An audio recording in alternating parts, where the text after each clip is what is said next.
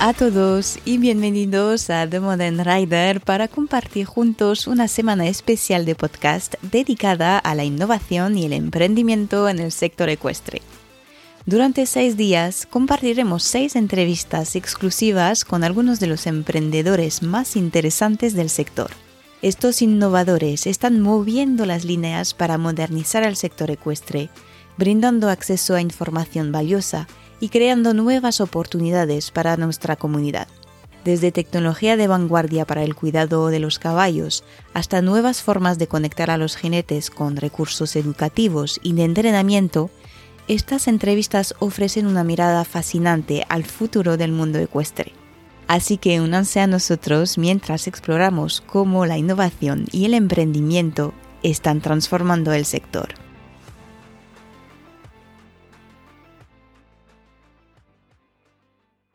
Para el episodio de hoy tuve el placer de entrevistar a María Igualador, una amazona de doma clásica y cofundadora de The Equestrian Agency, una agencia de servicios ecuestres que se dedica a ayudar a profesionales del mundo del caballo, ofreciendo soluciones completas que incluyen marketing, relaciones públicas, gestión de eventos y mucho más. En resumen, el objetivo de The Equestrian Agency es hacer que la vida de sus clientes sea más fácil y más exitosa. En tan solo unos meses de actividad, The Equestrian Agency está profesionalizando el sector ecuestre y ha cubierto eventos de prestigio como el último CSIO de Barcelona, además de acompañar a yeguadas y jinetes a destacar y cumplir objetivos.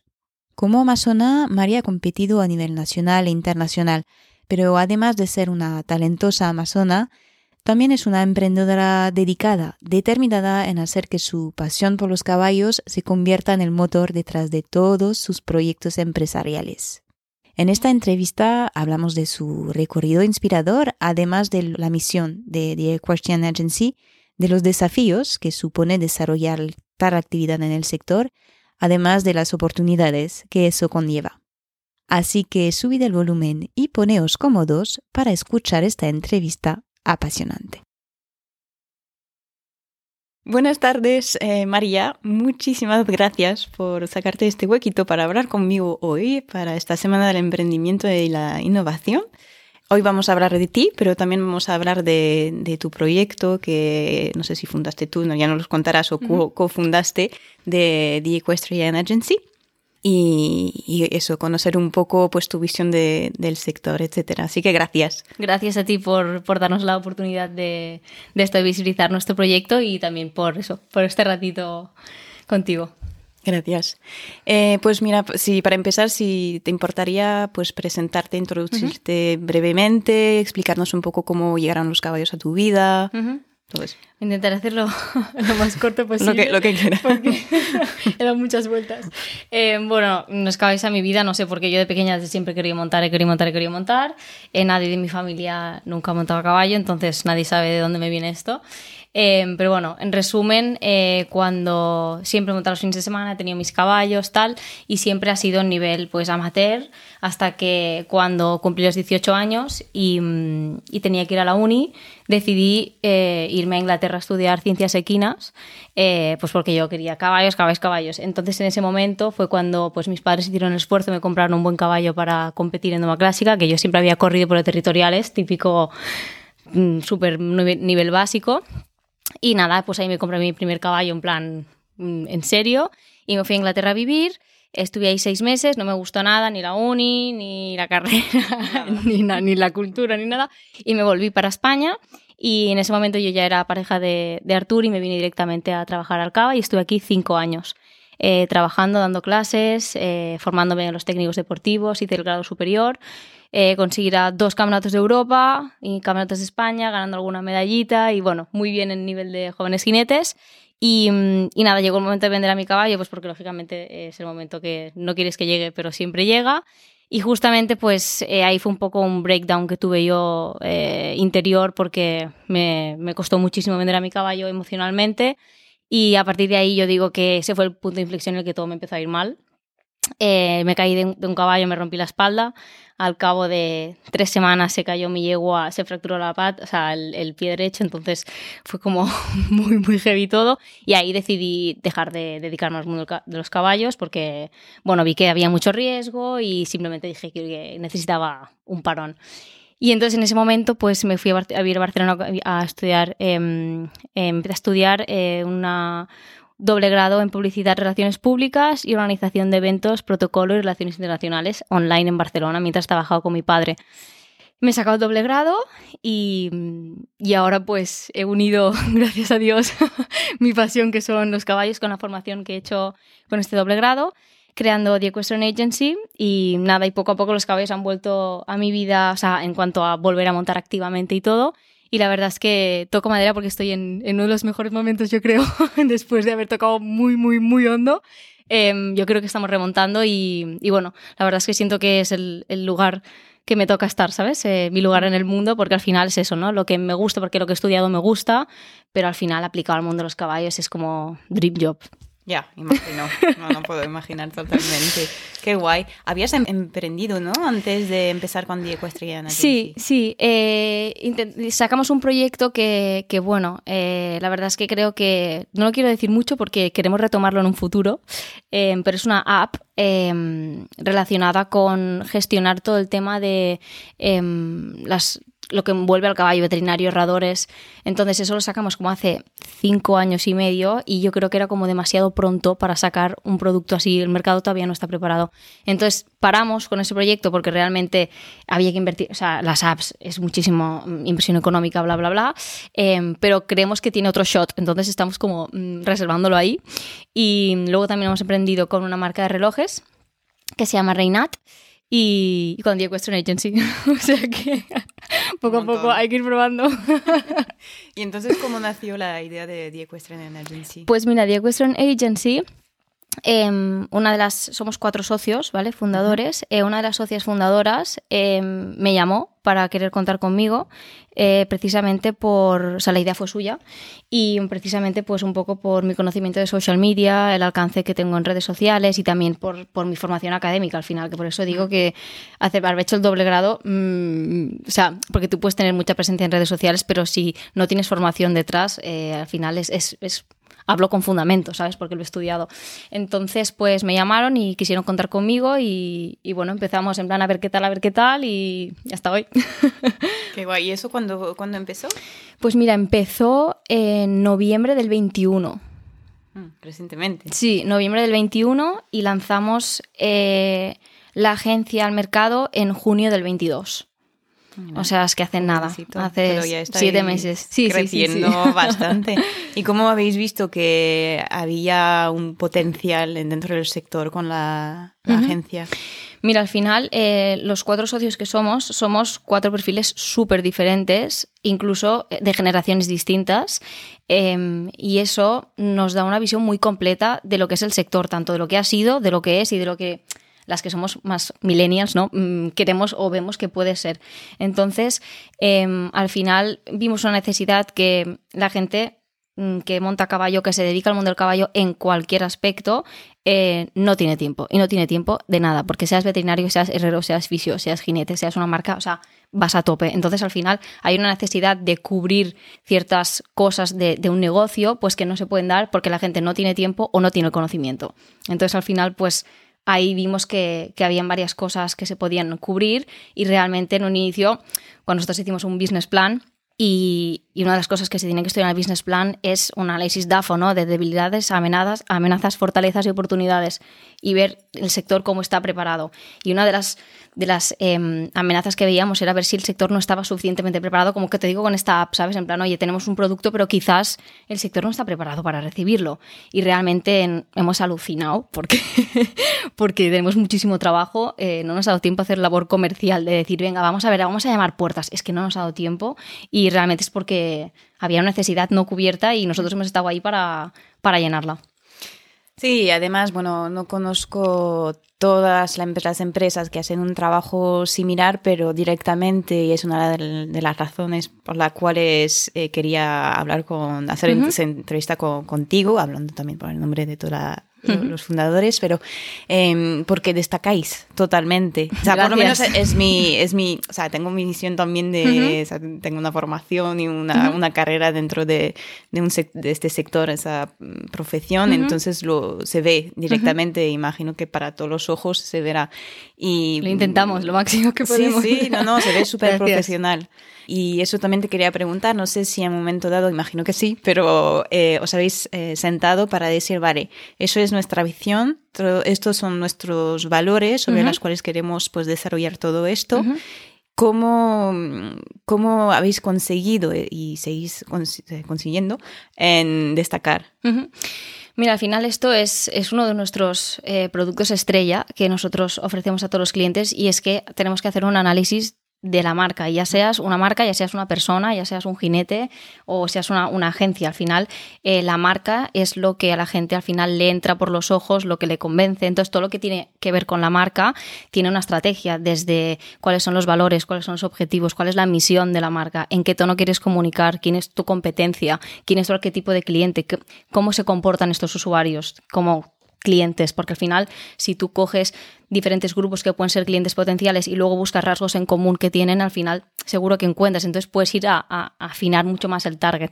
Pero sí, sí, nosotros estudiamos muchísimo la, nuestra imagen de marca, bueno, lo intentamos y la tenemos que ir renovando. Al final, eh, hace nada, en diciembre hicimos como una media parada en plan, vale, wow, hemos lanzado en junio, llevamos seis meses, ostras, mm, hemos ido un poco como a salto de mata porque es que no nos esperábamos. Y dijimos, bueno, ya nos iremos organizando. No, no, es que lanzamos un miércoles y el jueves teníamos 10 emails. O sea, fue como, socorro. pero bien. bien, bien, pero eh, no hay fin de semana, eh, no duermes, no comes, o sea, comer pasa a ser secundario, dormir pasa a ser secundario. Entonces, en diciembre dijimos, vamos a hacer un momento, una media parada, vamos a estudiarnos a nosotros mismos y vamos a fijar objetivos, porque al final, me lo invento, si nosotros nos fijamos, pues mm, poder cubrir cierto evento y queremos, sabemos que eh, tal, en tal mes del año queremos cubrir cierto evento, nosotros tenemos que hacer ciertas acciones para que eso pase, porque ese evento no va a picar a mi puerta, va a decir, oye, chicos, venid, sino que hay que hacer cosas activamente y hay que pensar qué acciones son necesarias para que eso ocurra. Entonces, todo esto, sea, al final, las marcas que tienen éxito no es casualidad. o sea, esto te lo puedo asegurar. Que, que no, es todo trabajado desde el branding, que es, todo el tema de imagen de marca, desde los conceptos de la marca, el logo. O sea, mm, las marcas top no han hecho un logo por internet gratis, me refiero, mm, te lo aseguro. Porque al final la herradura, la cabeza de caballo, el estribo y. El mío. se acaban, ¿sabes? Lo admito totalmente. No, es verdad. Entonces, luego dicen, no, es que Hellsgrand, no, claro, pues que Hellsgrand, o sea, tiene un logo que es espectacular, toda la imagen es espectacular eh, y no hace falta que leas Hellsgrand, que ya con ver cuatro cosas de su marca ya lo reconoces. Entonces, mm. esto al final es algo que, que, se ha trabajado mucho y muy bien. Sí, sí, se ve y al nivel, bueno, luego no, no sé cómo pasa para vuestros clientes detrás, pero por la, los que se puede apreciar en las redes, por ejemplo, que voy siguiendo, es que está todo em, estudiado al nivel de proceso también. Es que hay una metodología que parece muy, muy bien en marcha, o sea, muy bien puesta. No, ya te digo, nosotros al final, em, nosotros somos muy conscientes de que este sector desgraciadamente todavía es muy precario en este aspecto, en el sentido de que eh, los profesionales que pueden necesitar este tipo de ayuda muchas veces no, tienen un respaldo económico muy grande. Entonces, eh, intentamos dentro de que ciertas ideas valen cierto dinero, intentar que cada aportación que tú hagas sea lo más rentable posible. Entonces, si tú quieres conseguir sponsors, pues yo te puedo cobrar por hacer un de patrocinio, pero cuando luego vaya la marca y vaya a ver tu Instagram, si no tienes un perfil cuidado, si no aportas valor, si no explicas quién eres, si no bla, bla, bla, bla, yo te voy a cobrar X por el dossier de patrocinio, pero luego es que no lo vas a rentabilizar. Entonces decimos, preferimos que hagas este análisis de marca y tardemos en hacer el dossier un año porque es que en fin, vas a perder dinero.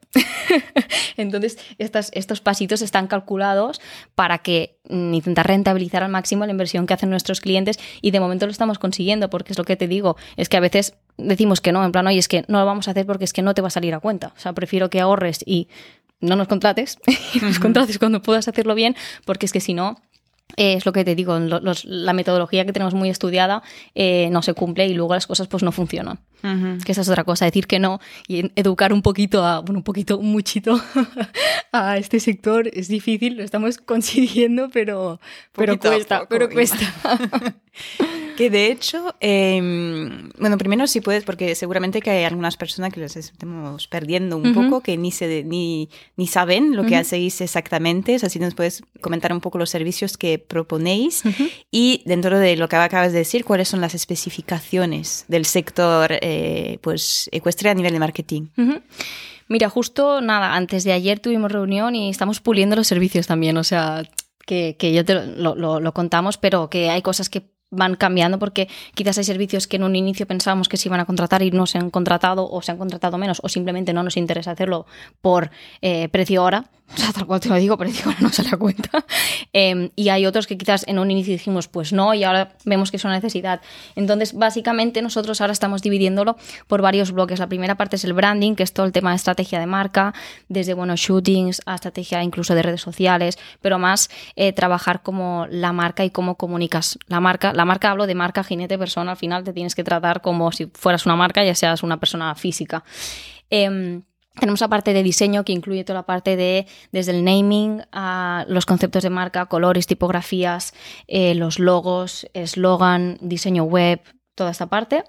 Luego también tenemos parte de, estamos empezando a valorar el tema de management deportivo de jinetes, desde dosieres de patrocinio, conseguir colaboraciones con marcas, asistencia a eventos, organización de eventos. Esta es la parte como que nos motiva muchísimo, pero que estamos trabajando a ver cómo se enfoca, porque al final en España ahora mismo no hay nada y estamos muy atrasados en este aspecto en España, entonces tenemos que ver cómo nos encajamos por ahí, pero es algo que nos motiva muchísimo, sobre todo por potenciar un poquito tanto las marcas como los eventos, como los comités organizadores, como los propios jinetes. Entonces, estamos viendo cómo, cómo lo juntamos todo y...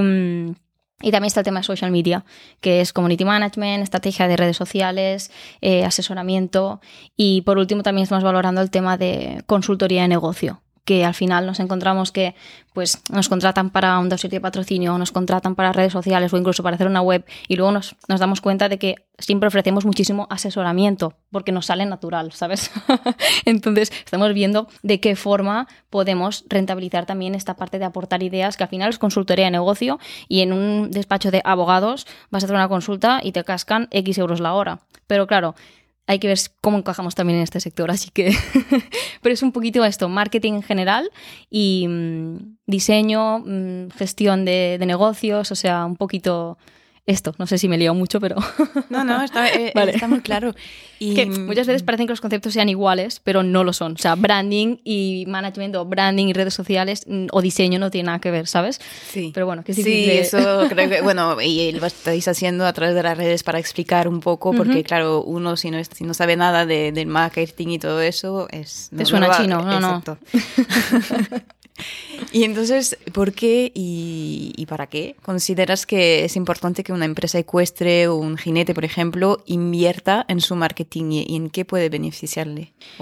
Pues mira, primero de todo potenciar el negocio, porque al final eh, lo que no se explica no se vende y no se sabe. Entonces, eh, hay que muchas veces están, las, nos encontramos con clientes que están como muy asentados con su ABC, ellos hacen esto durante el día y no ven que pueden ir más allá que, no, que pueden ganar más clientes o que pueden conseguir colaboraciones o que pueden aumentar ventas. Entonces, eh, se trata de potenciar lo que ya hay y también con la parte de consultoría nos gustaría como poder hacer un poco análisis de, oye, mira, es que este, aquí estás perdiendo dinero, ¿sabes? Mm, entonces, al final es... Mmm, donde no llegas tú, porque, porque al final el día tiene 24 horas para todo el mundo, pues que podamos llegar nosotros y a, poder aportarte como este chute de decir, oye, pues quiero mm, aumentar y conseguir pues 10 clientes online. Vale, pues pongamos un objetivo y trabajemos para que consigas 10 clientes online. Lo que pasa es que tu rutina no permite que tú hagas nada más para conseguir 10 clientes online. Ya nos ocupamos nosotros. Claro, y, pero antes de, no sé si antes del marketing, eh, si preguntáis a vuestros clientes que haya por lo menos algo que, que, existe y que esté unas fundaciones antes de trabajar con el marketing o porque estoy pensando, por ejemplo, a alguien que tiene una oferta, que sea clase, pupilaje, lo que sea, pero que a lo mejor no lo tiene muy, muy claro o todavía está eh, haciéndose. No sé si cuando os consulta si o sea, habláis de marketing, es donde entra la parte de consultoría. Imagino. Claro, nosotros tenemos, mm, o sea, al final nos llama mucha gente, ¿no? Y hay cosas que se cierran y hay cosas que no, como es natural y, orgánico y es lo que pasa en todos los sitios. Em, al final hay ciertos proyectos que no están preparados para recibir eh, nuestra ayuda, ¿no? Por ejemplo, pues a mí si nos llama una chica, pues mira, soy de, me lo invento, mm, Alicante y hace, me voy a dedicar ahora a montar a caballo. Bueno, claro, quiero clientes. Bueno, ok, pero primero necesitas eh, competir, tienes que, tienes que tener un caballo o dos, ir a competir, eh, necesitas tener cierto palmarés deportivo que te respalde, necesitas moverte y coger tu coche y hacer kilómetros, irte a hípicas, necesitas tener las redes sociales cuidadas, necesitas tener un logo, o sea, todo nosotros intentamos asesorar al máximo, ya te digo, porque al final es que si es que si no vas a invertir en algo que es que no te va a generar retorno. Mm. Intentamos pues esto, antes de a, mucha gente nos propone objetivos que decimos, ostras, ok, vale, y a mí también me gustaría, ¿sabes? Entonces, nosotros ya te digo, es que a veces somos incluso un poco como cruel y débil en plano, y es que lo siento, pero es que esto no va a pasar si no haces tal, tal, tal. Entonces, eh, intentamos ser realistas y ofrecer este punto de vista eh, un poco crudo, pero, pero real, sobre todo en beneficio del cliente, aunque a veces no es lo que los clientes quieren escuchar, ¿sabes? No, es que quiero hacer esto, bueno, es que ahora no toca hacer esto, en plan, un momento ya tocará, pero ahora no toca. Entiendo, sí. Pero está bien también decirlo, creo, porque para que se entienda bien que no, no es mágico. No, no, y que si no al final, mm, si decimos que sí y nosotros no lo vemos, o sea, nosotros somos muy fieles y ya te digo, es que si no lo vemos, es que no lo vemos y no pasa nada, no, no. También hay que decir que no a veces, ¿sabes? A los clientes, porque no es solo que ellos no vayan a conseguirlo, es que luego queda que tú no lo has conseguido y al final la situación, si no se puede, o, tú crees que de momento no, o que para que ocurra tienes que hacer ciertas cosas y el cliente no está dispuesto, pues oye, es mejor decir que no. y ya está, y ser sinceros y todos están amigos. Se convierte en una mala experiencia para uno como el otro y al final no, no habrá valido la, pena. Em, ¿Qué consejo le daría a una persona a quien le gustaría emprender dentro del sector en, mm. ecuestre en España? Uf, mira, primero que te tiene que, o sea, te tiene que gustar mm, bueno, en general, esto es consejo como eh, para cualquier emprendimiento, no tiene por qué ser en el sector ecuestre, pero yo me he dado cuenta que, o sea, yo ya te digo, he intentado aprender otros negocios y este, no sé si es porque me ha tocado la fibra, en plan, que me encanta, pero es que a mí me da igual eh, trabajar fines de semana, estar hasta las tantas de la noche. Eh, entonces, al final, si quieres destacar, tienes que ponerle ese extra que otra gente no le pone. Y para que te salga a dar ese extra, te tiene que gustar mucho, porque si no, es que no, es que siempre vas a encontrar algo mejor que hacer, ¿sabes? Y te lo digo porque yo he pasado de, o sea, lo siento si mi padre está escuchando esto, pero del trabajo que menos me gusta del mundo, que es estar en una oficina eh, haciendo cosas mecánicas, eh, a hacer algo que, que, que, me encanta. Entonces, yo he pasado como de un extremo a otro y de repente, y, de verdad digo, te tiene que gustar, porque si no, mm, no encuentras esa fuerza, porque es muy duro, es muy duro, eh, al final es muy caro el, el, la situación política y de este país no ayuda para emprender porque no ayuda y, es un sector pues que es precario en, muchísimos aspectos. Todavía tenemos mm, que dar un salto generacional. Eh, poco a poco va pasando inevitablemente pero al final las personas que ya tienen 50 60 años que son los top eh, maestros pues cada vez hay menos y cada vez hay gente más joven. Entonces la gente joven empieza a valorar más todo sobre todo lo que nos involucra a nosotros, porque hay gente que es top y tiene 12.000 seguidores, pero, pero porque, porque es top. no ha hecho nada, ¿sabes? O sea, no ha hecho nada en el sentido de redes sociales, no deportivamente hablando ni con, ni con experiencia, pero claro, estas personas no lo valoran y de repente les cuelgas cuatro reels chulos, les preguntan 20 personas por caballos en venta y te dicen, ¡Ah! ostras, ¿y esto? Solo con colgar y tú. Ya, sí, es que sí, si lo enfocas bien. Pero ya te digo que, que es esto al final, es luchar un poquito como a contracorriente a veces, porque hay que educar un poquito al, a los clientes y al sector en general. Entonces eso a veces se pone un poquito cuesta arriba. Sí, imagino. Además estás haciendo una buena transición a la, pregunta siguiente que te quería hacer. Era un poco sobre tu visión para el sector ecuestre o del sector ecuestre en España y qué te gustaría ver más o ver menos a nivel profesional. Uf, a mí me gustaría ver más siempre, ver más todo, ver más de todo. No, míranos, a nosotros una de las cosas que nos encantaría poder organizar y es como un objetivo un poco aspiracional, es algún clinic en plan heavy.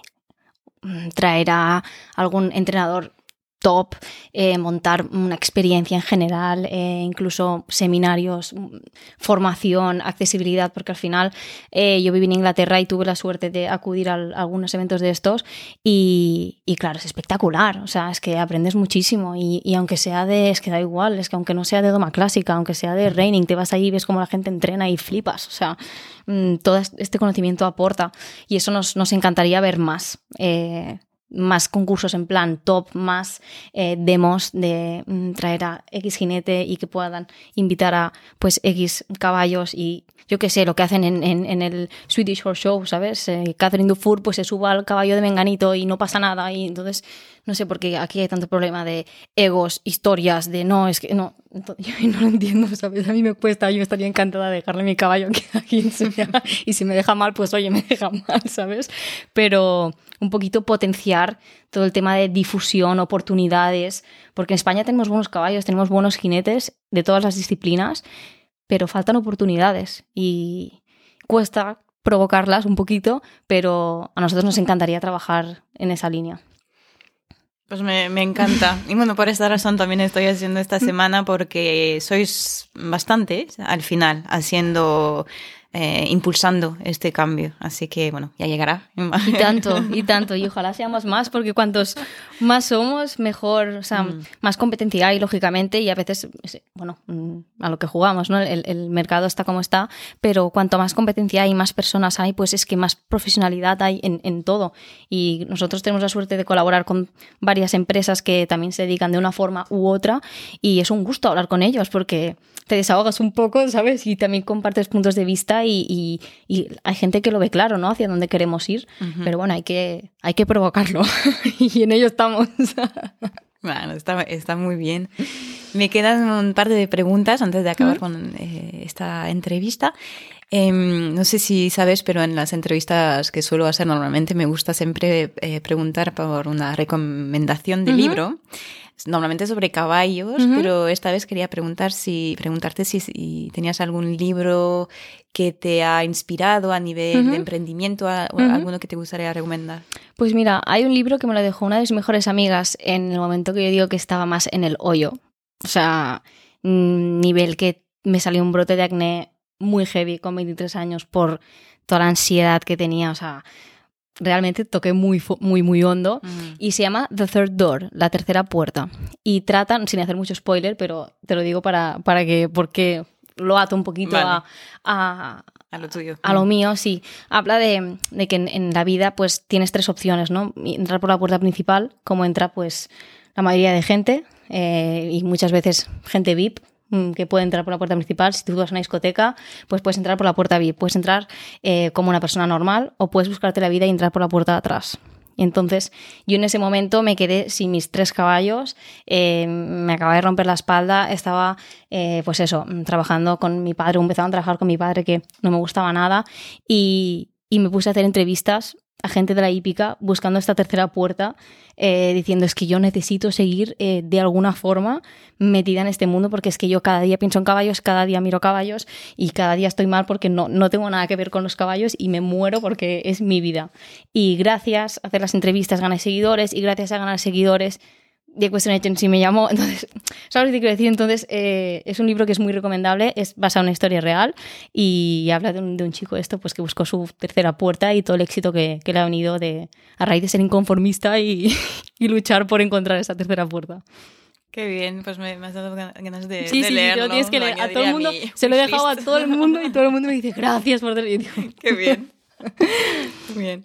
Em, última pregunta. Eh, te quería preguntar si hay alguna pregunta que te hubiera gustado que te haga durante esta entrevista. No, no, me has hecho muchas preguntas. Yo creo que, que, no, que no, que está muy bien. Muchísimas gracias eh, por darnos esta oportunidad y creo que también tu labor es es súper importante por, por, lo que te digo, que das mucha voz a, y aparte a, diferente, a cosas súper diferentes dentro de, del sector. Así que no, yo creo que me he quedado, no me ha faltado ninguna. Genial. Pues muchísimas gracias a ti, de verdad fue un placer y a seguir así, porque la verdad que a mí me encanta vuestro trabajo y creo que es esencial y, y que aporta mucho valor también al sector, además de despertar un poco las mentes. Muchas gracias. Y así concluimos este episodio en esta semana especial de podcast. Espero que estén disfrutando tanto como yo de conocer a estos profesionales apasionados y creativos que están creando oportunidades para el sector ecuestre. Pero esto no acaba aquí.